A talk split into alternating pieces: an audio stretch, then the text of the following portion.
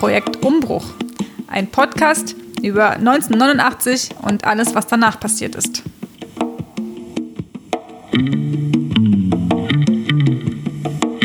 Hallo und herzlich willkommen zur dritten Folge unseres Podcasts zur Wende. Ich bin René und bin heute hier wieder mit Daniel und Markus zusammen am Küchentisch. Hallo. Hallo. Genau, zu unserer dritten Podcast-Folge.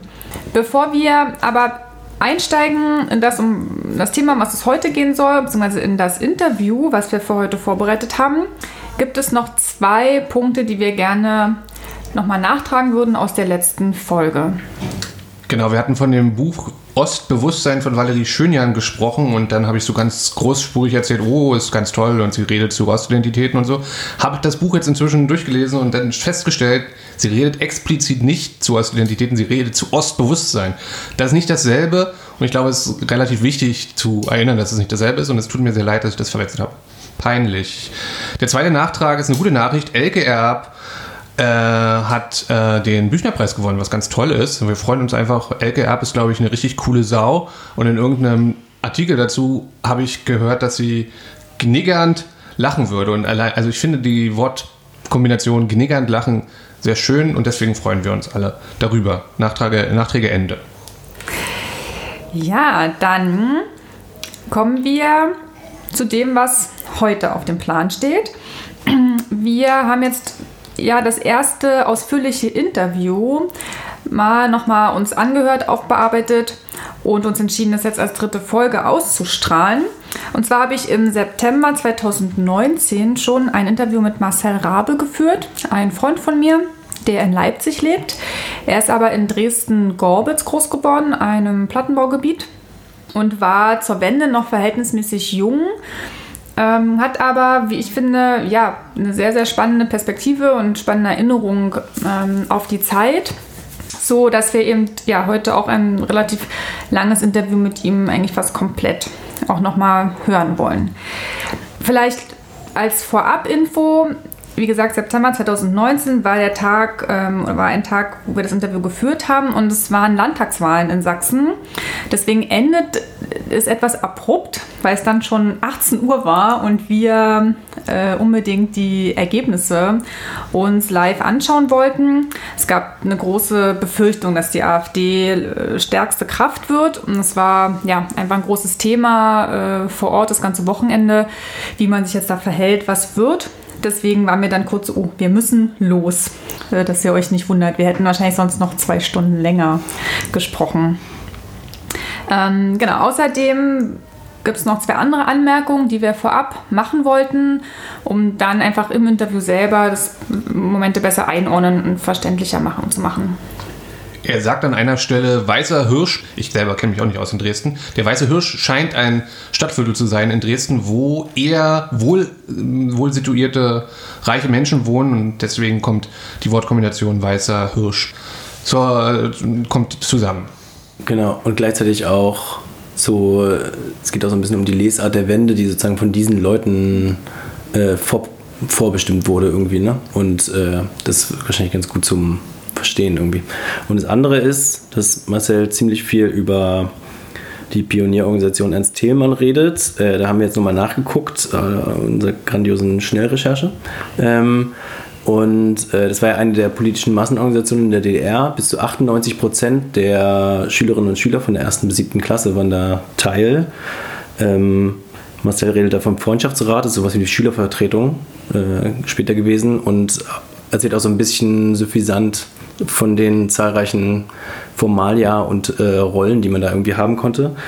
Und es waren eben 1989 zwei Millionen Schülerinnen und Schüler, die da Teil waren. Es war quasi, das war glaube ich nicht verpflichtend, aber so mit sehr starkem sozialen Druck verbunden, da irgendeine Art von Rolle einzunehmen. Und er beschreibt ja auch so ein bisschen, dass das jetzt nicht unbedingt immer was bedeutet hat für ihn, aber ja, genau, das ist halt sehr prägend, glaube ich, für so eine Generation, die da sehr jung war und die irgendwie alle da durchgegangen sind und alle so eine Erzählung haben. Das haben wir ja alle gar nicht mehr mitgekriegt. Genau. Und der fragt dich ja auch mhm. an der einen Stelle, ob du da eigentlich mit dabei warst.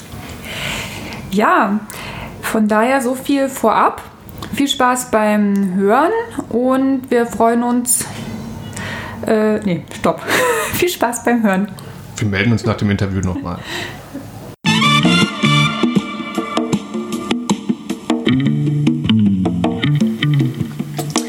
Läuft. Die erste Frage, die wir uns ausgedacht haben, ist zum Einstieg, dass du kurz einfach sagst, wie du heißt, ähm, welchem Jahrgang, sag mal, in welchem Jahr du geboren wurdest und wo du aufgewachsen bist. Vielleicht auch noch, wo du aufgewachsen bist. Also ich bin Marcel Rabe.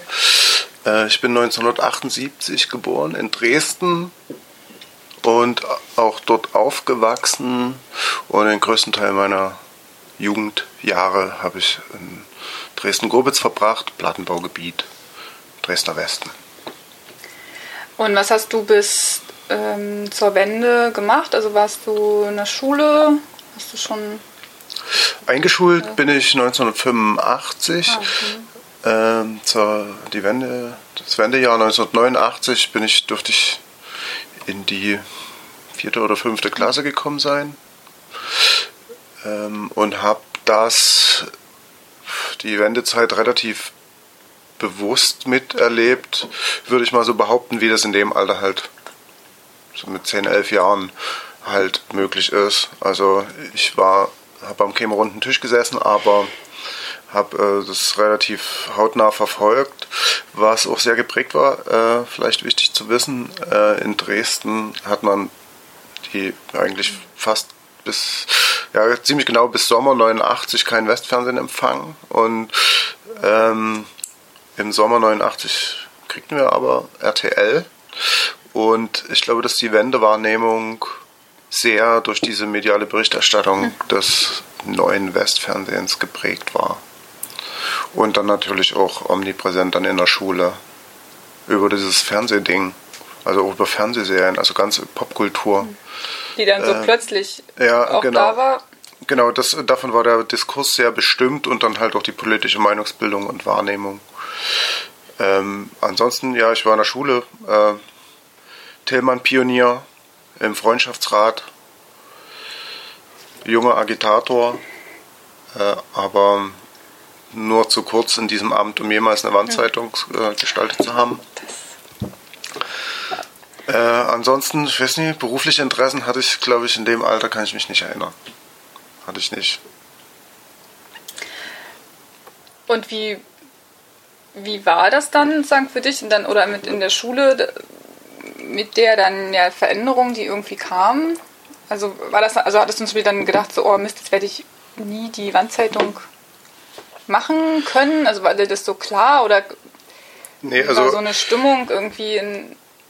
Also so wie ich mich daran erinnere und hoch in dem Milieu, in dem ich mich bewegt habe, also meine Eltern sind, mein Vater ist Metallarbeiter und meine Mutter ist äh, Angestellte, Lohnbüro gewesen und ich, das Umfeld, äh, die Eltern von meinen Mitschülern und so, das waren alles, ähm, wie soll man sagen, so typischer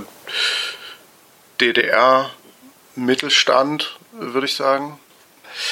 Also jedenfalls in der Wahrnehmung und äh, Freundeskreis meiner Eltern, Elterngeneration, ähm, Eltern der Mitschüler, überhaupt Mitschüler, das war alles sehr homogen und relativ explizit pro Wende. Jeder hat sich gefreut über diesen, über, über den Westen, über die D-Mark, über das Fernsehen, über alles, was irgendwie da mit in Verbindung steht, sich da irgendwelche wirtschaftlichen Probleme äh, darüber hat man sich in der Zeit irgendwie überhaupt keine Gedanken gemacht. Ich kann mich auch erinnern, dass ein Mitschüler von mir hatte irgendwo, ich weiß nicht, ob er sie geklaut hatte oder so, irgendwo einen Stapel Flyer für die CDU, die haben wir dann auch noch verteilt an irgendwelche Autos äh, geklemmt. Also das wenn man sich heute so mit Leuten darüber unterhält, auch Leute aus anderen Milieus, die also neben Plattenbau aufgewachsen sind, sondern äh, in anderen Stadtteilen, wo äh, vielleicht akademischere akademisch gebildete äh, Klientel irgendwie ist, so eine differenzierte Wahrnehmung auch bei Künstlerinnen, Künstlern oder politischen Aktivisten mhm. habe ich eigentlich mich überhaupt nie erinnern. Es war eigentlich völlig klar, demnächst gibt es ein Westauto. Äh, also wirklich total undifferenziert pro Helmut Kohl. Und was waren da die Erwartungen? Also so dieses, dass man das einem Ökonom, also dieses, dann kann ich jetzt die, dann andere Sachen leisten oder genau, es gibt dann endlich das Auto, was man so nicht so einfach bekommen hat? Oder? Also ich, ich bin nicht, also das auch nicht mit der Erwachsenenwelt nicht in so einer politischen Auseinandersetzung gewesen. Also man hat es wahrscheinlich auch nur in Teilen verstanden in so ein Schlagwort, das ist ja das eigentlich bis heute eher fast ein Klischee ist, eben diese Reisefreiheit, das Reisefreiheitsargument. Ansonsten könnte ich mich könnte ich mich nie daran erinnern, dass es für, für mich mehr Relevanz, irgendwas mehr Relevanz hatte als eben eigentlich auch diese, ja, diese Art von Konsumkultur. Es ist halt, man muss halt dieses Bild, was es vom Westen gegeben hat, ähm, das ist ja eine mythische Landschaft gewesen. Ich glaube, dass sich daraus heute auch viel äh, von dem, äh, aus, von dem Zwist erklären lässt, äh, den, diese komische Abneigung, die es im Osten gibt gegen diesen Westen, einfach so eine enttäuschte Liebe ist, weil das war, es ist eigentlich eine Märchenlandschaft und das wurde repräsentiert durch Gerüche, durch Farben äh, und ja, Produkte, Konsumprodukte. Also, also wenn man sich irgendwie in Erinnerung ruft, wie da der erste Supermarkt aufgemacht hat, dann wurden die Ossis da mit irgendwelchen Gummibällen äh, zur, zur Begrüßung ähm, ausgestattet, Marktkauf, gelbe Gummibälle mit einem riesengroßen grünen M drauf. Ähm, und die Leute sind da irgendwie hinterhergerannt oder sind da hingerannt und diese scheiß Bälle. Also das hatte alles so einen krassen symbolischen Charakter, der dann irgendwie in solchen bunten Glasperlen sich, ja. sich geäußert hat. Ähm, und das stand für mich halt in dem Alter halt irgendwie auch im Vordergrund. Das war schon vor der Wende so in einem Westpaket, wenn da irgendwie mhm. Kakaodose drin war oder so. Das hatte so einen ganz, ganz eigentümlichen, repräsentativen Charakter für, für irgendwas Verheißungsvolles, mhm. Kostbares. Und ich will aber meinen Eltern gar nicht absprechen, dass es da eine Dimension gegeben hat, die sich mir einfach nie erschlossen hat oder mir einfach nie begegnet ist. Und in der Schule in der Schule habe ich in Erinnerung, es, es, ist ja eine relativ lange Zeit so eine, es, es gab ja nicht die Wende, die, den Bruch, sondern das war halt irgendwie eine, eine Phase, ich würde auch sagen, so vom Frühjahr, Sommer 89, bis es irgendwie ruchbar wurde. Wir haben bei RTL dann natürlich auch gesehen, dass was in Ungarn los ist und sowas. Äh, und bis, bis dann die Mauer fiel im November, war das irgendwie so eine, wie so eine Art Gleit Zeit. Und äh, es war relativ üblich, ich weiß gar nicht, ob es jede Stunde war, aber man hatte so Pioniercruise musste man machen, um die, um die ähm, zumindest am Anfang des Tages wurde halt, was weiß ich, ganz sinnlos. Jemand hatte Meldedienst, musste ein Halstuch tragen und dann wurde halt gesagt, wer die Hausaufgaben gemacht hat oder wer fehlt. Und man, äh, ich, erinnere, ich erinnere mich gar nicht mehr so richtig an den Gruß selber. Ich erinnere mich nur dran, dass so langsam anfing, manche Lehrer damit aufzuhören, manche Lehrer es dann gerade noch strenger handhabten und gesagt haben, also wenn nur weil der und der aufhört, höre ich jetzt hier noch lange nicht auf und so. Und das war dann irgendwann stillschweigend auch vorbei. Es kann gut sein, dass es sich auch noch bis nach November zog, also bis nach der Maueröffnung. Also das war ungleichzeitig. War nie, haben, die haben nie mit eben Schlag aufgehört und man konnte auch noch sehen, dass manche Lehrer da länger dran festgehalten haben. Es gab sogar noch Lehrer, da ist noch, ich kann mich an einen Lehrer erinnern, der wurde in dieser Wendezeit noch plötzlich Pionierleiter. Also wo, wo jeder schon gedacht hat, lieber schnell, also die Hände weg von diesem ganzen Scheiß, kam er auf einmal ein Blauhemd in die Schule. Das habe ich zu dieser Zeit schon gar nicht mehr verstanden. Das ist vielleicht auch noch, weil du gefragt hattest, äh, wie das war mit mir in dem Freundschaftsrat.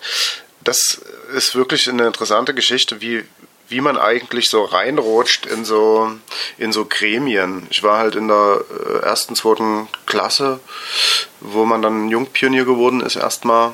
Bist du eigentlich noch?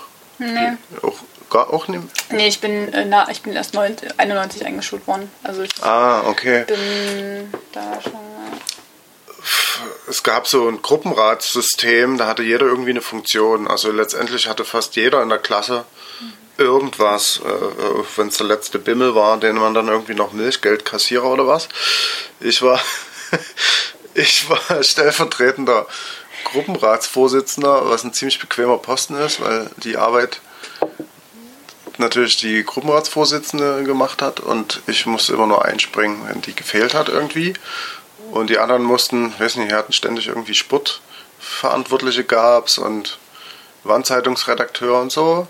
Genau, und irgendwann gab es so einen Delegierten in den Freundschaftsrat, das war dasselbe auf Schulebene. Das ist im mhm. Grunde wie so ein Klassensprechersystem gewesen. Und dann wurden also Posten zugeteilt. Und dass ich jetzt junger Agitator, so ein martialischer Name für sowas wurde, das habe ich mir auch nie ausgesucht. Das wurde einfach bestimmt. Das war noch frei im Freundschaftsrat.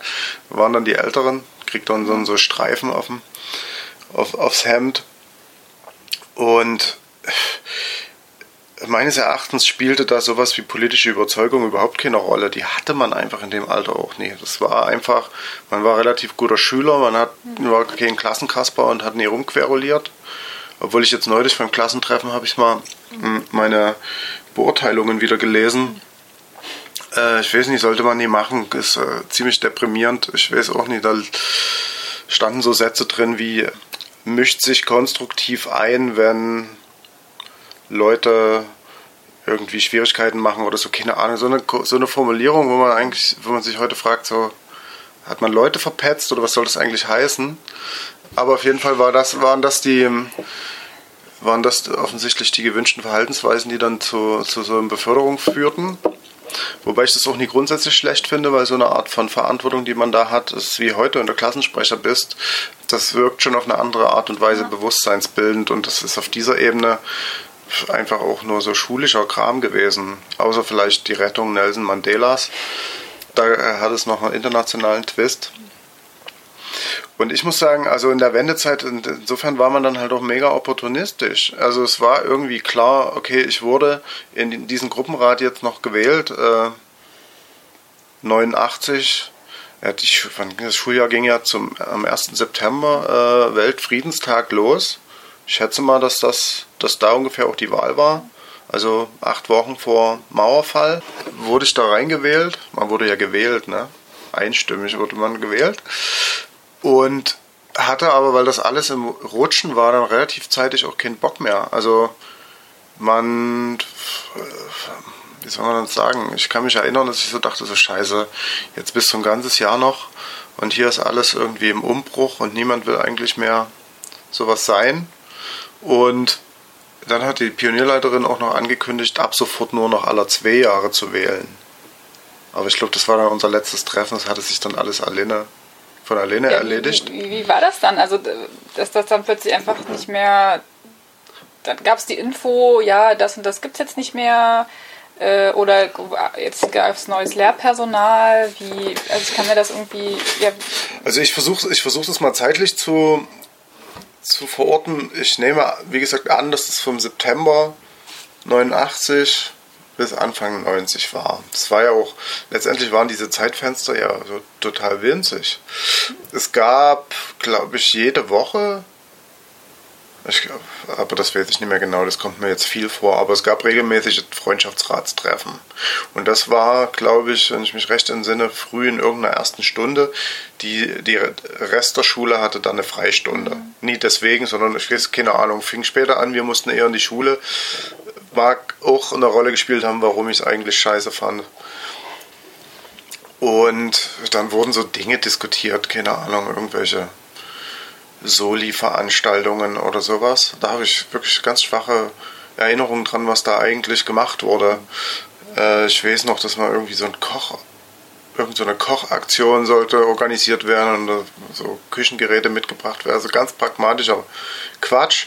Und irgendwann wurde das einfach nicht mehr einberufen. Mhm. Und das nächste, woran ich mich erinnern kann, ist, dass äh, das Pionierleiterzimmer quasi also in meiner Erinnerung ist es so, als würde es gestürmt werden, aber es wurde bestimmt nie gestürmt. Es wurde einfach ausgeräumt. Mhm. Die Leute brachten da irgendwelche Cappies raus und irgendwelche Pionierfahnen und es war irgendwie so, es gab ja auch jedes Jahr so ein Pioniertreffen in irgendeiner Stadt, ich glaube in Karl-Marx-Stadt, da gab es noch 88 war das Pioniertreffen in Karl-Marx-Stadt, stapelweise Aufkleber, es wurde regelrecht geplündert, dieses Pionierleiterzimmer, da war dann eben irgendwie auch klar, das war's jetzt.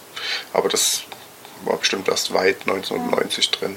Aber hat, hat dir das als, als Kind ja eigentlich noch, also hat dir das Angst gemacht oder war das eher so Äh, oh, was passiert jetzt? Also ist ja auch sozusagen nicht alltäglich, dass so die Schule sich plötzlich irgendwie ja die, verändert. die Wende, ob mir die Wendezeit Angst gemacht hat? Ja, oder dann so eine Momente, wo man dann sieht, okay, hier verändert sich gerade irgendwas, es gibt dann irgendwann das Pionierzimmer nicht mehr oder es sind. Äh, Nee, überhaupt Sachen. nicht. Also ich war, ich war ja elf, zwölf. Ich, ich weiß gar nicht, ob man das heute Kindern in dem Alter zugesteht, aber ich habe das schon.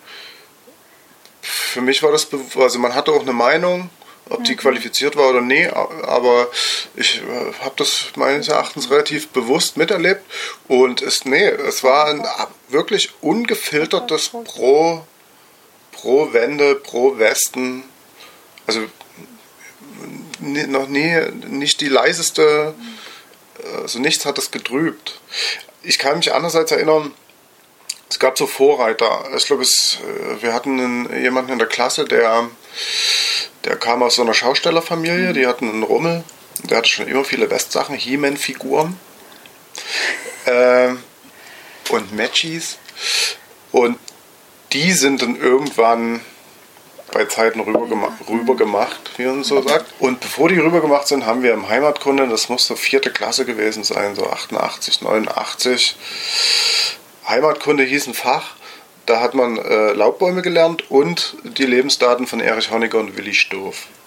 Und äh, irgendwie hatten wir eine Lehrerin, die hat den Lehrplan, die war gar nicht, war eigentlich unverdächtig, aber die hat die ganze Zeit diesen Politkram gemacht. Und da ging es auch um Arbeitslosenzahlen im Westen.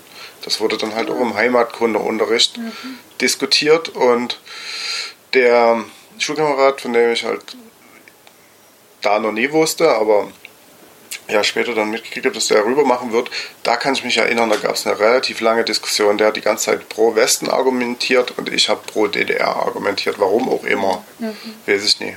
Wahrscheinlich, weil es so im Lehrbuch stand. Aber davon war echt ein halbes Jahr später oder wann, das war überhaupt nichts mehr da. Das war so, ja, dieser Konsum, also vor allen Dingen auch Medienkonsum, ich kann es gar nicht oft genug betonen, dieser Fer das Fernsehen, das ist ein mega Impact. Glaube ich bis heute. Das ist ein Großteil meiner Kindheitserinnerungen finden in Chicago statt, bei El Bundy oder Knight Rider. MacGyver. MacGyver, der dann mit ähm, Katharina Witt zusammen war sogar. Das wusste ich nicht. Ja, Mhm. So, und, und ja, weil du nach der Angst fragst, überhaupt nie. Nee. Wir hatten übrigens auch viele Westverwandte. Die Generation meiner Großeltern, also meine Großeltern, die kommen alle aus Schlesien. Äh, und die waren viele Geschwister mitunter, die waren über das gesamte Land verteilt, also als, äh, als Umsiedler. Mm, Und meine Großeltern sind im Osten gelandet und die anderen alle, also viele im Westen halt. Politisch meine Eltern äh, übrigens, also weder in der Partei noch irgendwie dissidentisch unterwegs, auch nie religiös. Das ist für mich das Norm Normallevel. Und wie hat sich dann Dresden oder irgendwie ja, Gorbitz dann verändert nach der oder vielleicht auch schon mit der, also 89, 90 war dann so die erste Zeit. Was sind da noch so Erinnerungen oder so, ja, so vielleicht so prägnante Momente oder so, okay, jetzt hat sich hier, jetzt, genau, verändert sich Also ich würde, also die nächsten Jahre dann so ab 90, kann ich gar nicht sagen, ob sich da viel verändert hat. Das, der, der größte Bruch, den es gegeben hat, also, naja, okay, warte mal. Ähm, dieses Neubaugebiet Dresden-Gowitz, Plattenbau, riesengroß, ist 1989 erst mehr oder weniger im vierten Bauabschnitt abgeschlossen gewesen. Das, hat, das heißt, und selbst das noch nicht mal, also die, der Wohnungsbau war 89 abgeschlossen, äh, aber die sind, ähm, sich mit so komplexen Wohnungsbau ein bisschen auskennt. Jeder Bauabschnitt hat so Komplexzentren, wo dann halt so Einkaufszentren und sowas sind. Und die waren 89 noch nie ausgeführt, noch nie alle. Das waren, das äh, hat eine Hanglage, das waren riesige Schlammwüsten, da wo eben diese DDR-Kaufhallen geplant waren und dann aber noch nie standen zur Wendezeit. Äh, und die wurden dann erst mit völlig anderen Baumethoden und auch viel anders geplant in der Zeit irgendwie errichtet. Das ist halt sozusagen das, was ich sagen kann, was da stadtstrukturell und architektonisch im Zusammenhang auch mit diesem Konsumrausch, den es da gegeben hat, äh, sich verändert hat dann wurden dann halt auch so Supermärkte und sowas äh, auf die grüne Wiese gestellt und so. Also es war wirklich auch alles so konsummäßig ausgerichtet. Man konnte an den Straßenrändern, es war ja immer ein Drama mit diesen Parkplätzen, an den Straßenrändern standen halt die Trabis und Wartburgs und das ging relativ fix, dass das ausgetauscht wurde, dass das so Investautos sich so wechselte und dass dann ein großer, ein relativ massiver Exodus äh, aus diesen Neubaugebieten gegeben hat, als in dem Stadtrand diese Einfamilienhäuser äh, eigentlich genauso eng hingezimmert wurden. Das setzte meines Erachtens erst so Mitte der 90er ein. Das ist so unmittelbar nach der Wende noch gar nicht so präsent gewesen. Und das, was für mich aber am krassesten war, also ich war ich glaube, ich war relativ streng behütet oder ich durfte vieles nie. Und ich bin erst so mit 14, 15 oder so, wo ich dann halt auch abends mal raus durfte, sonst war ich eigentlich kaum draußen unterwegs. Und da war die krasseste Geschichte Anfang der 90er Jahre mit den Neonazis. Das war, da ist man richtig gerannt, oft in Gobitz. Musste es auch genau überlegen, an welcher Haltestelle. Es gibt da so ein Platz, Platz der Bauarbeiter, heute Amalie-Dietrich-Platz, auch wieder in den Schlagzeilen jetzt wegen rumlungernder, rumlungernden Jugendlichen. Aber Anfang der 90er war das ein richtig krasser Nazi-Treffpunkt. Das wird sogar in 89, 90 erwähnt. Hast du es gelesen eigentlich von Peter Richter? Das sind ja, schreiben ja die ganzen weißen Hirschschnösel da diese Wendebücher. Äh, für den war halt genau dieser Platz und Gobitz für den eine No-Go-Area und es ist auch klar warum. Und ich habe da halt quasi nebendran gewohnt. Und das war äh, so eine massive Geschichte, wo du dann halt von Neonazis, also Jugendlichen eigentlich nur Schläger.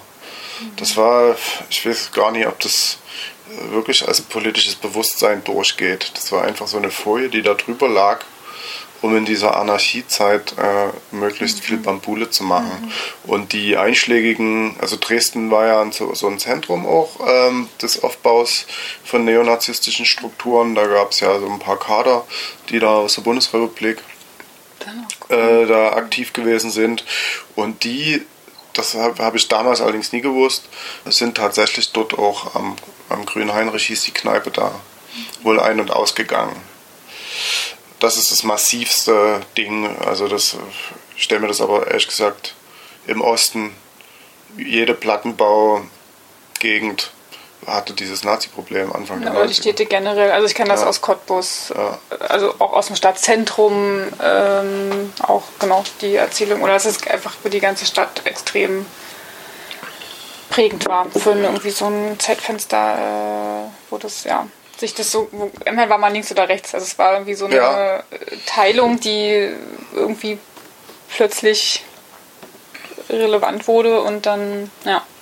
Interessant wäre irgendwie nochmal dem auf den Grund zu gehen, wann mhm. man sich eigentlich wofür entschied. Mhm. Weil wir haben in der Schule, also diese nationalistische Welle, die haben auch erstmal alle geteilt. Mhm. Also ich, ich weiß, dass meine Oma hat ihren Enkeln plötzlich alle so, so Sachsenfahnen genäht, wo ich überhaupt nie heute mehr erklären kann, woher das eigentlich ist. Vorher und nachher nie eigentlich mit besonders äh, lokalpatriotischer. Position aufgefallen, aber wir hatten dann plötzlich all diese Sachsenfahnen. 1990 Deutschland Fußball-Weltmeister, sowieso überall Halligalli. Wir haben in der siebten Klasse einen Familienstammbaum gemacht in mhm. Gesellschaftskunde wo ich mich dann sozusagen in die Familiengeschichte begeben habe und es dann auch übertrieben habe und so einen riesigen, habe dann so Ahnenforschung, war da richtig gefesselt und fing dann an, so Militärgeschichte, äh, Kaiser, also dieses ganze dumpfe, deutschtümelnde Gedöns, sogar dann für Religion, also nur aus traditionellen Gründen hat man sich da angefangen zu, zu interessieren vielleicht auch ein bisschen dem Alter geschuldet. Ne? Man fängt an, irgendwie eine Persönlichkeit auszubilden, man ist dieser krassen Euphorie ausgesetzt. Äh, und es hat total gezündet. Und differenziert hat sich das dann halt tatsächlich dann erst, wenn man vor den ersten richtigen Neonazis abgehauen ist. Und ich muss auch sagen, dass die ähm, Musik hat für mich da äh, eine relativ große Rolle der Politisierung gespielt. Punkrock, Zufall eigentlich. Mhm. Hab irgendeinen Song gehört, äh, ich weiß auch noch welchen. Wissen, wissen. Klar. Disco in Moskau von Toten Hosen, wo mir aber noch, gar, noch lange nie klar war, dass das als irgendwie politische Musik durchgeht. Oder wir reden über ein Alter 12 bis 14 vielleicht. Und dann natürlich mit der Musik, wo dann immer klar war, okay, du kannst es jetzt nie leugnen, man fängt an, sich mit Punkgeschichte auseinanderzusetzen und so. Gab ja alles noch nie kein Internet, war nie so einfach, Informationen zu kriegen. Ähm, da kam das dann alles erst, äh, wo man sich dann halt ernsthafter mit so politischen Fragen auch auseinandergesetzt hat, wobei Punk ja immer noch eher so ein Trotz war, als dass es irgendeine Art von politischen Idee folgte. Mein erstes Konzert, Die Ärzte, äh, 1994. Aber das ist äh, lustig, weil da sind ja also ne, ja schon so ein paar Jahre irgendwie auseinander und ich bin aber, für mich war auch Toten Hosen und die Platten von meinem Vater, also Platten und CDs, Toten Hosen und Ärzte, das war eigentlich zum Teil dann heimlich irgendwie, oder ich habe auch so Erinnerungen, dass ich die dann, als ich alleine zu Hause war, dann diese Platten so auf Kopfhörer irgendwie gehört habe und das war auch für mich, also das, war ja dann irgendwie, keine Ahnung, Ende der 90, keine Ahnung, Ende der 2000er, also ne, so, sagen nochmal so viel, viel später. Und das war aber auch so für mich die äh, erste, ja, wo ich dachte, ach, das ist hier ne, so ein bisschen, äh, und das sind ja dann genug, bei weit, also ne, das ist ja jetzt nicht die, das ist ja nicht der Punk schlechthin, sondern, aber es ist. Äh, das ist lustig, dein Vater hatte diese Platten, mh, äh, weil alle, ich kann mich, als ich zum ersten Mal eine Kassette bei meinem Vater ins Autoradio steckte, der war zu dem Zeitpunkt völlig abgespaced. Er schämt sich halt dafür. Urlaub in Österreich, neuer okay. Ford Fiesta, eh eine Spatzenkassette, selbst umdrehendes Kassettendeck. Kannst du dir vorstellen. Hm. und dann, da war meine. Und ich, ich habe Udo Lindenberg dafür rauf ja. und runter hören dürfen, aber. Hm. Ja, immerhin. genau, und dann eh mal eine Kassette und dann, ich weiß nicht, irgendwie das Liebesspieler war oder irgendein so ein Song, wo es um Straßenschlachten ging. Irgendwie, man verstand eigentlich nichts, nur irgendein Schimpfwort. Und äh, echt, mein Vater ist so ausgerastet. Jahre später hat er sich meine Platten überspielt. Alles schön äh, CDs gebrannt und auf Kassetten, die ganzen Toten Hosen-Geschichten. Naja, jetzt ist er selber, jetzt ist er ein größerer Toten Hosen-Fan. Also ich kann die nicht mehr so richtig für voll nehmen. Ich will es aber trotzdem sagen, also man schämt sich, man gibt es ja heute nicht mehr zu, dass man auf toten Hosen gestanden hat, aber das ist zu dem Zeitpunkt, man muss sich erinnern, Anfang der 90er Jahre, die Pogrome, die es gegeben ja. hat in Rostock-Lichtenhagen und in Mölln und in Hoyerswerda und überall, ja. hat das einen, einen richtig krassen mhm. äh, Impact gehabt. Heute gibt es diese Diskussion, ja, also alle wollen ja Punk gehört haben damals angeblich aber es war so Underground-Kunstpunk, ne? DDR-Punk ist in aller Munde. Kein Arsch, woher sollten die Leute, das waren so abgeschlossene. Mhm. Heute, das sind tatsächlich heute so Klassendiskurse werden darauf geführt. Wer hat auf die richtigen Punkbands gestanden? Toten Hosen und Ärzte natürlich waren die falschen. Aber äh, ich muss es echt sagen, dass das bei mir in meiner politischen Biografie Politisierung halt wirklich ein Einschnitt war und ich muss auch mal eine Lanze brechen für die bösen Onkels. Ist ja auch eine, mhm. eine ähm, sozusagen eigentlich ein No-Go aus linker Perspektive, aber auch die haben richtig explizit, also da gibt es keine Diskussion, zu dem Zeitpunkt dann Anti-Nazi-Lieder gespielt. Mhm. Das muss man ihnen zugutehalten, ihre Vergangenheit hin oder her. Auch heute haben sie, glaube ich, eine merkwürdige Rolle. Aber es war relativ klar, obwohl die als Nazi-Band verschrien waren, dass die sich da auf die richtige Seite stellen. Ja. Deutschland im Herbst ist der, ist der Song und da gibt es nichts zu rum. Also, die, also lyrische Tiefe ist da ja nicht. ähm, ja. Es ist relativ eindeutig, ja, wie es gemeint ist. Das, ja. Und kannst du dich an den Moment erinnern, wo du aber so, wo du dann enttäuscht warst von Sachen, also wo dann so das also es ist ja auch so ein Prozess, ne? aber vielleicht, ich weiß nicht, ob es irgendwie, oder wo von deiner Familie sowas, wo es dann doch plötzlich so Diskussionen oder Momente gab, wo man dann merkt, so, hm, weiß vielleicht doch nicht so, wie man sich das alles erhofft hatte oder sich ausgemalt hatte? Nein, ich kann mich nie an so einen Punkt erinnern, wo ich sage, Enttäuschung oder so. Was relativ schnell klar war, ist diese Arbeitsplatzdiskussion gewesen über, über die Eltern eben. Also meine Eltern haben ihre Arbeitsplätze mehr oder weniger, zumindest eine Zeit lang, erst noch behalten, aber viele aus dem Freundeskreis, auch aus den Nachbarn, die war, äh, aus dem Na also wir waren, ich war ja zwölf Mietparteien in, in so einem Hausaufga äh, Hausaufgang, in so einem Block, äh, wurden halt teilweise über Nacht arbeitslos. Und da hat man das schon mitgekriegt, dass es diese Deindustrialisierung irgendwie, dass es ein krasser Impact ist jetzt, was auch mit krassesten Zukunftsängsten zu tun hat. Und in der Schule wurde das halt auch weitergetragen bis zum Abi eigentlich. Ne, bis Abi habe ich 97 gemacht, die gesamten 90er Jahre war war das ein krasses Angstsystem, wo auch gar nichts mehr begründet werden musste, warum man jetzt diese oder jene Ar Arbeit schreibt oder so, sondern es, es, ging halt immer knallhart sofort um die Existenz. So, so eine existenzielle Bedrohung wurde dann halt auch weitergetragen. Das werden die Lehrer selber so empfunden haben, denke ich, in ihrem Beruf und das zog sich da durch. Was meine eigene Haltung zum politischen System betrifft, ist es ab irgendeinem Punkt äh, geprägt gewesen, einfach, also von dem Punk. Als dann irgendwann klar war, ja, dann bin ich eben links. Da hat man diese Attitüden übernommen, äh, übernommen einfach. Also es blieb ja nie bei den toten Hosen. Man wuchs dann in so eine, das war dann halt auch Pubertät, ne? Mhm.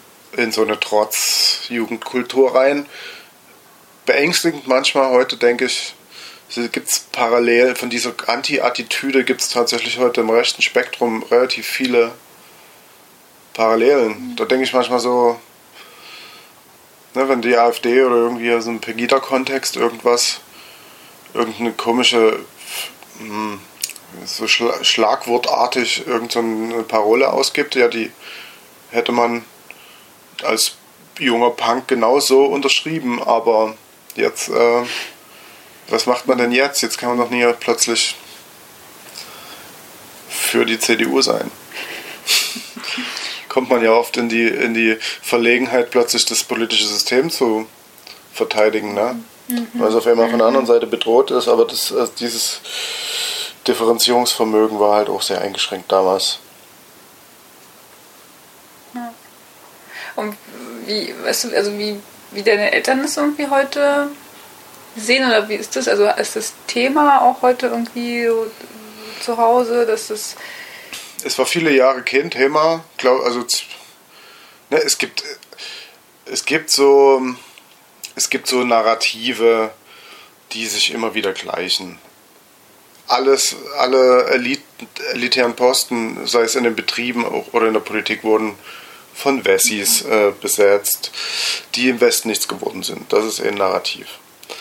Dann, wir waren technisch viel weiter, aber die haben dann halt nur die Konkurrenten ausgeschalten. Bei uns im Betrieb waren so und so moderne Maschinen, die wurden abgebaut und durch unmodernere ersetzt, bla bla bla bla. Das ist immer präsent. Bei meiner Tante im Betrieb, krasse Story, war im Betriebsrat und hat sich dafür naja, für Arbeiterbelange eingesetzt und war deswegen kündigungsgeschürzt. Was hat der Eigentümer gemacht? Der neue Westeigentümer, die haben Lineale hergestellt äh, hat den Betrieb einfach aufgelöst, pleite gemacht und neu gegründet und alle wieder eingestellt, außer halt die Betriebsratsmitglieder. Crazy. Äh, umgekehrt, mein Vater war auch im Betriebsrat und ein Gewerkschaftsmitglied. Und der hat dann halt auch versucht, äh, für so Arbeiternehmerrechte zu streiten. Also immer, wenn es ging ja immer bei jedem Betriebswechsel um Lohnkürzungen, um, keine Ahnung, Entlassungen und so weiter.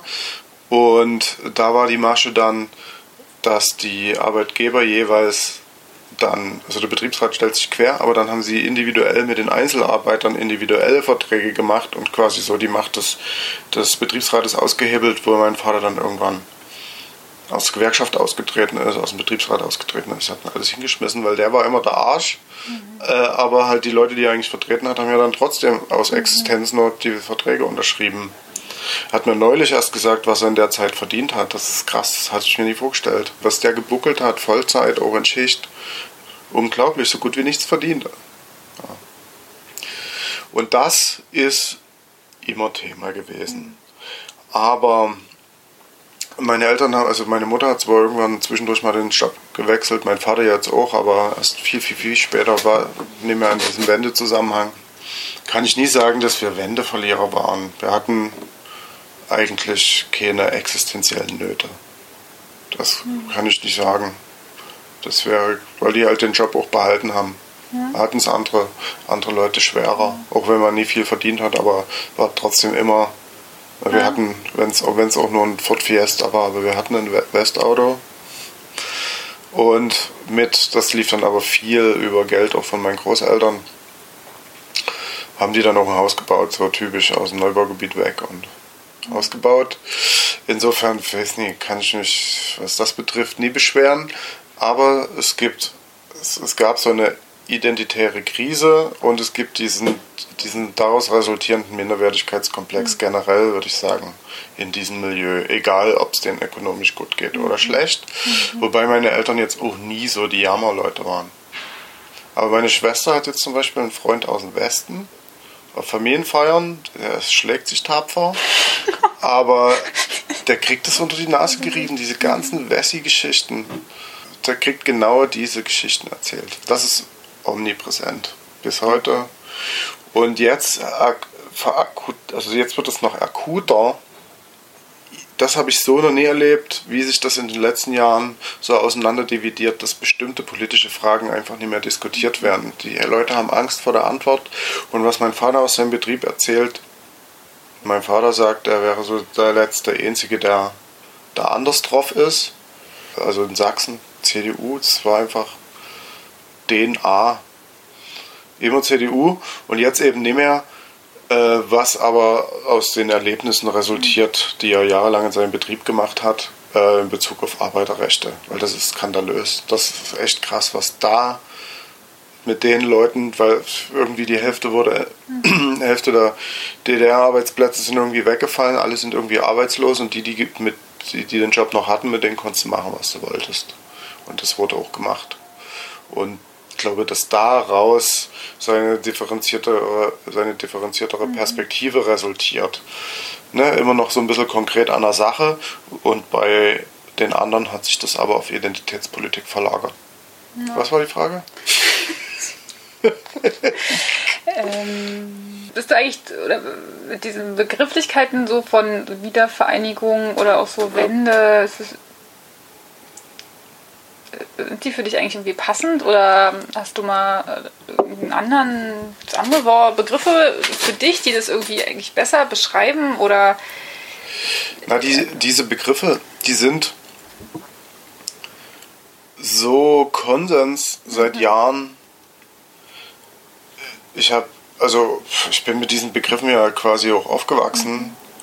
Ich habe das nie differenziert. Für mich waren die, sind die Begriffe auch weiterhin gültig was sich jetzt vielleicht ein bisschen verändert hat, weil man ja auch politisch bewusster ist und sich in einem linksalternativen Milieu verortet, fängt man an, diese Begriffe so ein bisschen kritisch zu hinterfragen.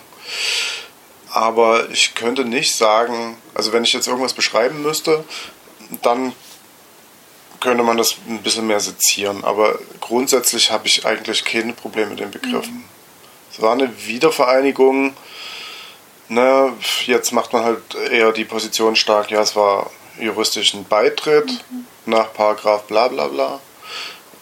Ähm, mhm. und, und Wende, ja, das, das ist so ein komischer, poetischer, lyrischer mhm. Begriff, glaube ich sogar von Egon Krenz eingeführt, der übrigens auch nächste Woche liest hier um die Ecke und seine Wendeerfahrungen zum Besten gibt. Ich benutze es einfach, weil irgendwie klar ist, was damit gemeint ist, was das halt irgendwie impliziert, sozusagen, dass es beschönigend ist, kann man ja alles dazu sagen. Aber ich würde da jetzt nie unbedingt einen neuen Begriff erfinden, weiß ich nicht genau. Wie, wie siehst du das? Ja, ich bin mir da so, ja, Wiedervereinigung, es wird ja auch mal gesagt, ja, das ist eigentlich historisch nicht stimmt, weil es gab gar nicht irgendwas, was vorher schon mal so existiert hat an so deutschem Staat. Ähm, mhm. Es ist gar keine Wieder, also dann vielleicht Vereinigung, aber es ist auch so ein ja, ich habe mich das nur so ein bisschen gefragt. Ich sehe das, als ob sie es halt so zum Positiven gewendet, aber wohl ein Blatt kann sich auch in beide Richtungen wenden, mhm. aber. Also ich ertrage das auch schwer, diese ganze Jammer-Ossi-Geschichte. Natürlich ist es katastrophal, was der Kapitalismus angerichtet hat. Noch dazu diese neoliberale Welle, also das ja die, die neoliberale Jahrzehnte, mhm. was das für eine Zerstörungskraft entwickelt hat. Das, ich glaube, das wird auch erst in den nächsten Jahrzehnten deutlich werden, was das eigentlich gewesen ist in den 90er und 2000er Jahren. Aber ich habe auch nie so eine Nostalgie. Also die Stadt, die Städte, Innenstädte waren zerfallen. Hm. Man, also alles, was mich später ausgemacht hat, diese ganze subkulturelle Prägung, auch das Reisen, diese Art von Bildung, alles, was heute, was ich heute mit meiner Persönlichkeit verbinde, wäre in der DDR so nicht möglich gewesen. Und deswegen kann ich da auch keine DDR-Nostalgie entwickeln. Ich habe neulich ein Interview gemacht mit jemandem, der zehn Jahre älter ist noch als ich, auch Punk sozialisiert in der Wendezeit, also gerade da so um die 20 gewesen. Es ist hochinteressant, sich mit dieser Generation zu unterhalten, die Subkultur geprägt ist und sich als links versteht. Die haben zum Beispiel mit der Linkspartei überhaupt nichts am Hut. Mhm. Die, die können mhm. das nicht sozusagen ähm, trennen von ihrer eigenen Unterdrückungserfahrung die sie halt auf diese Partei projizieren, unabhängig davon, dass da jetzt inzwischen auch ein großer Generationswechsel stattgefunden hat, mhm. aber die wählen die Linke nicht und haben auch Schwierigkeiten in Projekten mit denen zu kooperieren. Hochinteressant, ist mir nie so klar gewesen, aber total logisch eigentlich. Ja. Genau, und wenn ich mir Dokus, gut, ich habe eine, dadurch, dass ich im Plattenbaugebiet äh, aufgewachsen bin, wir sind da hingezogen, da war ich glaube ich knapp vier da war irgendwie alles Baustelle und noch alles Schlamm, aber es war neu und es wurde irgendwann halt irgendwas fertig. Wenn ich mir von Andreas Vogt die Leipzig-Dokumentarfilme aus der Wendezeit angucke und sehe hier Kohlekutschen auf äh, kindskopfgroßen Kopfsteinpflastern und Industrieruinen und ich bin in der Wendezeit mal durch die Neustadt gefahren. Vor der Wende bin ich da nie hingekommen. Dresdner Neustadt, alternatives Stadtviertel. Fassaden, leere Fassaden und armdicke Birken aus den Dachstühlen wachsen. So sah für mich die DDR nie aus, weil ich es halt nie kannte. Ich war im Plattenbau. Aber doch, die ganze DDR sah so aus. Also wer dann sagt, er will die Wände zurückdrehen, der ähm, guckt zu wenig Fernsehen. Aber was, aber was glaubst du, was das, äh, woran dann doch Leute irgendwie positiv zurückdenken? Oder, oder gibt es für dich auch Sachen dann doch, wo du sagst, das war irgendwie, äh, keine Ahnung, äh, besser oder zumindest nicht schlechter irgendwie als jetzt? Oder, oder wo sozusagen, was du aus deiner Familie irgendwie kennst, oder du sagen, ja, das ist dann so. Also für, für, für mich ist das schwierig. Natürlich ist, aber das ist auch ein totales Klischee. Man kann sagen, die soziale Absicherung war, war gegeben. Ne? Du hattest jetzt nie so existenzielle Wohnungssorgen. Also doch, wenn es reingeregnet hat, weil es kein Dach mehr gab und so. Wenn man im Plattenbau gewohnt hat. hatte man keine Sorgen.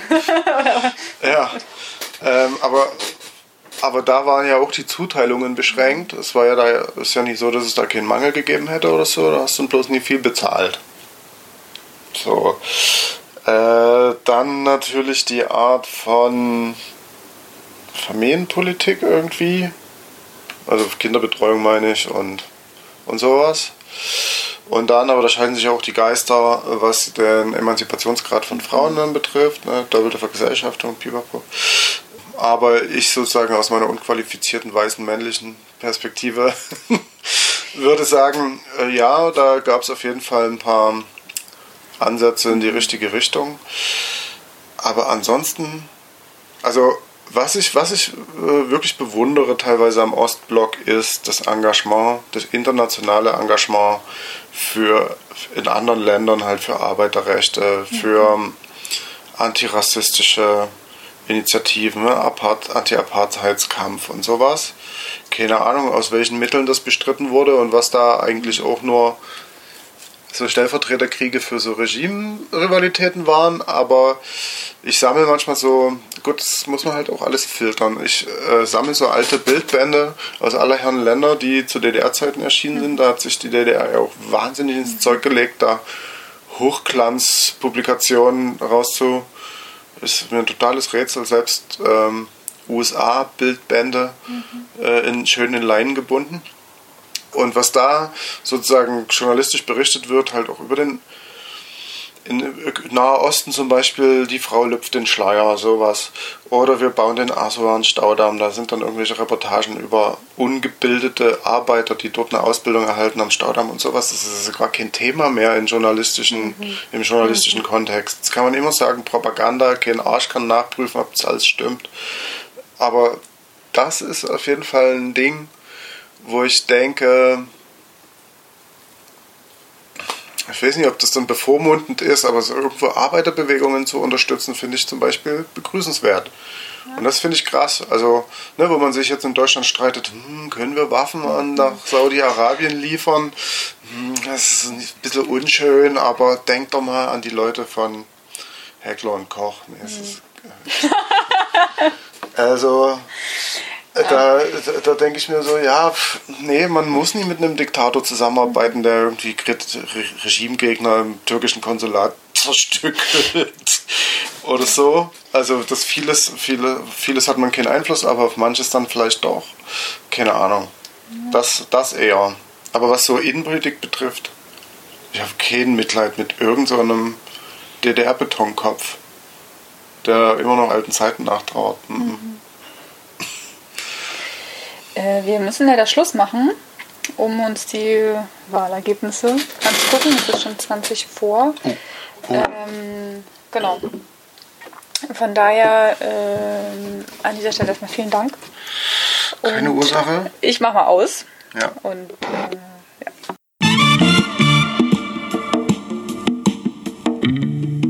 cooles Interview. Also wir haben uns, wir haben uns überlegt, dass wir über einige Sachen noch mehr reden wollen würden und das gerne kombinieren würden mit ähm, der Besprechung des wundervollen Buches Westen werden von eben jenem Marcel Rabe. Aber das würden wir nicht in dieser Sendung machen. In dieser Sendung dachten wir, dass wir einfach vielleicht noch abschließend noch einmal einige Eindrücke von uns drei teilen. Und wir haben uns dann, wie teilen wir uns auf die Eindrücke? Wir fangen mit dem Konkretesten an, das bin ich. Und Sachen, die ich konkret sehr schön fand an diesem Interview oder sehr spannend fand, ist diese eine Geschichte, wo ähm, die eine Lehrperson dann das System wackelt schon, alle denken so, gleich ist vorbei. Und der eine Lehrer denkt noch so, ja cool, Pionierleiterstelle ist gerade frei, das mache ich. Und das finde ich so interessant, dass irgendwie Leute so verschieden, also verschiedene Generationen, die verschieden sich fühlen in einer bestimmten Zeit. Und dann gibt es aber auch Leute, verschiedene Geschwindigkeiten in einer Konstellation. Das heißt, der eine Lehrer hat den, den Schuss noch nicht gehört und andere Lehrer haben schon angefangen umzuschulen. Das fand ich interessant. Das zweite, wo ich mich auch ein wenig wiedergefunden habe, ist so, ja, es spricht so von Kindheitserinnerungen in Chicago, die viel geprägt waren äh, vom westlichen Fernsehen, was er nachmittags vielleicht geschaut hat. Und ich glaube, das habe ich in meinem Leben auch viel gemacht. Als ich in Chicago dann war, habe ich gedacht, oh ja, hier war ich doch schon mal, als ich sechs war oder so. Was natürlich Quatsch ist, aber das Fernsehen hat, glaube ich, einem auch so Erinnerungen äh, mitgegeben, die, wo man sich manchmal fragt, ah, habe ich das wirklich erlebt oder war das in einem Film? Das fand ich interessant. Und dann natürlich bei der die dritte Sache habe ich mich sehr ertappt gefühlt, als er sagt, Exodus ins Einfamilienhaus. Und habe ich gedacht, Einfamilienhaus, Exodus, oh Gott. Letzte, letzte Folge noch so rumgeprollt, ja, ich komme hier aus dem harten Hellersdorf, aber eigentlich sind wir auch 98 aus dem harten Bezirk Hellersdorf, aus der Wohngegend dort dann in so ein Einfamilienhaus geflüchtet. Also dieser Exodus habe auch ich erlebt. Und das fand ich ganz spannend. Ja, ich fand, äh, es war für mich auch ein sehr spannendes Interview, auch jetzt nochmal, als ich es mehrmals nochmal wieder gehört habe, man dachte so, ja, es stimmt, es sind eigentlich irgendwie sehr, sehr viele Themen, über die man weiter sprechen könnte. Und ganz genau, für mich so markant, eben diese, dieser Westen, wie er so kam, als ja, eben Popkultur, die, also als die ganzen Marken plötzlich konsumieren, die bestimmten Gerüche, das, ja, was damit einfach alles verbunden war und dass das so der Inbegriff irgendwie dieses, äh, ja, eben das, was dann auch in das Buch gut fasst mit diesem ne, Westen werden. Es war halt einfach so ein Prozess, der hauptsächlich mit Konsum einherging. Und dann aber eben auch die, ne, dann später kritische Perspektive darauf, die dann sagt so, ja krass, da kam einfach Kapitalismus, da kam Neoliberalismus, es ging, äh, ja, also es sind so skandalöse Dinge passiert mit Unternehmen, mit Menschen, die da gearbeitet haben. Und äh, das ist was, ja, da will ich auf jeden Fall gerne mehr weiter drüber nachdenken und hören und sprechen, was das bedeutet hat, so ein Systemwechsel, ähm, der ja erst vielleicht wirklich groß gefeiert war auf einer bestimmten Ebene und sich dann eben doch als ja nicht ganz so toll für alle zumindest ne, irgendwie herausstellte. Obwohl es äh, Matchies gab, ne? Hat er auch gesagt, das fand ich ja so ist schön. Matchies, Matchbox-Autos. Kommt im Buch auch nochmal vor. Ah, äh, ja, ich muss das Buch noch, noch fertig lesen. Äh, genau, ich fand das Schönste am Interview auch, also jenseits der Themen, die ihr schon super genannt habt, dass es halt mal ein Interview war und das ist ja auch unser Hauptziel auf eine Art von dem Podcast. Und ich finde, es hat es super gut gezeigt, dass man einfach Leute über ihr Leben reden lassen kann und dann hört man Anekdoten, die ihm aber auch was über die Zeit sagen. Ich glaube, die sind schon repräsentativ für viele Biografien. Das wäre schon, würde ich schon so sagen, auch wenn es natürlich zum Teil sehr private Momente sind. Und ich finde, man lernt sehr viel mit den Leuten, auch wenn sie jetzt nicht äh, darüber geforscht haben oder irgendwelche anderen ähm, Expertenrollen bekleidet haben oder so. Äh, obwohl er war ja im Freundschaftsrat. Also, äh, nee, aber also sozusagen keine, keine Ahnung, ansatzweise wichtigen Rollen hatten. Genau. Das war die Folge für heute. Ähm, ihr könnt uns natürlich äh, auch dauerhaft folgen und immer up to date bleiben äh, und uns abonnieren bei Podigy und Spotify und woanders, glaube ich auch. Und wir hören uns dann beim nächsten Mal und freuen uns schon auf das schöne Buch. Stopp, Moment. Oh. Wir wollten ja noch das, äh, die Zahl der Sendung einführen. Haben wir- der Sendung. die Zahl der Sendung und sie kommt heute aus dem schönen Dresden. Ich, ich lese mich gerade so ein bisschen ein, Weißer Hirsch, Dresden, ganz toll. Und die Zahl der Sendung ist 48.000. Und diese Zahl, Was ist das denn? 48.000. da, da, da, da, 48.000 Wohnungen wurden im Jahr 2006, ist jetzt ein bisschen nach der Zeit, wo Marcel von gesprochen hat, wurden im Jahr 2006 verkauft für 1,7 Milliarden Euro. Und damit hat Dresden seinen kompletten Besitz an eigenen kommunalen Wohnungen veräußert. Unter einer FDP-Regierung. Ähm, das fand ich irgendwie so eine ganz spannende Zahl. Also, also mehrere Zahlen sind das jetzt. Ja. Die, wie viel hat man dafür bezahlt? Wie viele Wohnungen waren das? Und 100% der kommunalen Wohnungen zu verkaufen, ist auch auf jeden Fall auch ein Akt. Und irgendwie diese Zahlen finde ich interessant. Ich kann mir das gar nicht vorstellen. Ist das viel Geld? Ist das wenig Geld? Ist, aber das ist so ein bisschen für mich die Zahl der Sendung, die gut zu Dresden passt. Perfekt. Ja, dann in diesem Sinne, wir sind gespannt auf die nächste Zahl der Sendung und hoffen, ihr seid das nächste Mal wieder mit dabei. Bis dann. Ciao. Bye.